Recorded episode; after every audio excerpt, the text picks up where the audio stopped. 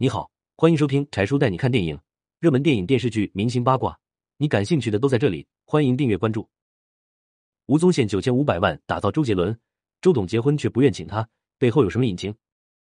周杰伦红后，吴宗宪一直都以伯乐自居，但周杰伦结婚时却没有他的请柬。吴宗宪当着媒体控诉周杰伦：“你这么针对我。”吴宗宪快人快语，得罪了不少人，包括自己最得意的学生周杰伦。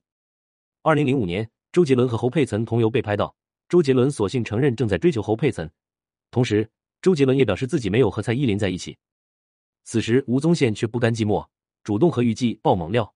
他说当年周杰伦的确和蔡依林好过，自己是红娘。吴宗宪还说这事儿还是周杰伦主动求自己办的。一时激起千层浪，吴宗宪的曝光把周杰伦和蔡依林都推到了悬崖边上，两个人闹得老死不相往来。而一年后，周杰伦和侯佩岑分手，也不知是不是因为吴宗宪的爆料。时间再往前推，周杰伦还是吴宗宪的艺人。当时吴宗宪的阿尔法唱片亏了接近一个亿，眼看就要资不抵债，吴宗宪就想趁着还没破产，把整个公司连人带东西打包全卖了。那边周杰伦刚刚表示自己愿意和吴宗宪一起度过经济危机，永不跳槽。吴宗宪也感激的热泪盈眶，但他心里早就盘算好了周杰伦的价值。等到吴宗宪真的以三亿台币的价格卖掉阿尔法唱片的时候，周杰伦还不能接受自己已经被吴宗宪卖掉的事实。刘畊宏曾经说过。周杰伦是很内向、心思很细腻的人。如果真的和他做兄弟的话，怎么冒犯他，周杰伦都不会生气。但是，一旦背叛了他，周杰伦就会非常的生气，而且关系非常难修缮。虽然听起来像小孩儿但这的确是周天王的脾气。自知被背叛的周杰伦不给吴宗宪请柬的原因也非常清晰了。但是吴宗宪明显不清楚，他还是以周杰伦的伯乐自居。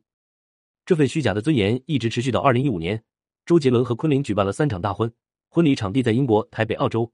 请了很多宾客，发了很多请柬，唯独没给吴宗宪。吴宗宪知道后，对媒体表达愤怒。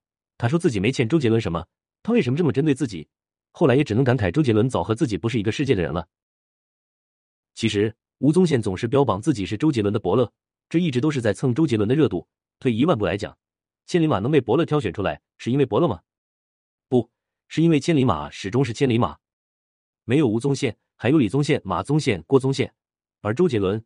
只有一个周杰伦，当初把周杰伦打包卖掉的时候，吴宗宪就该考虑清楚的。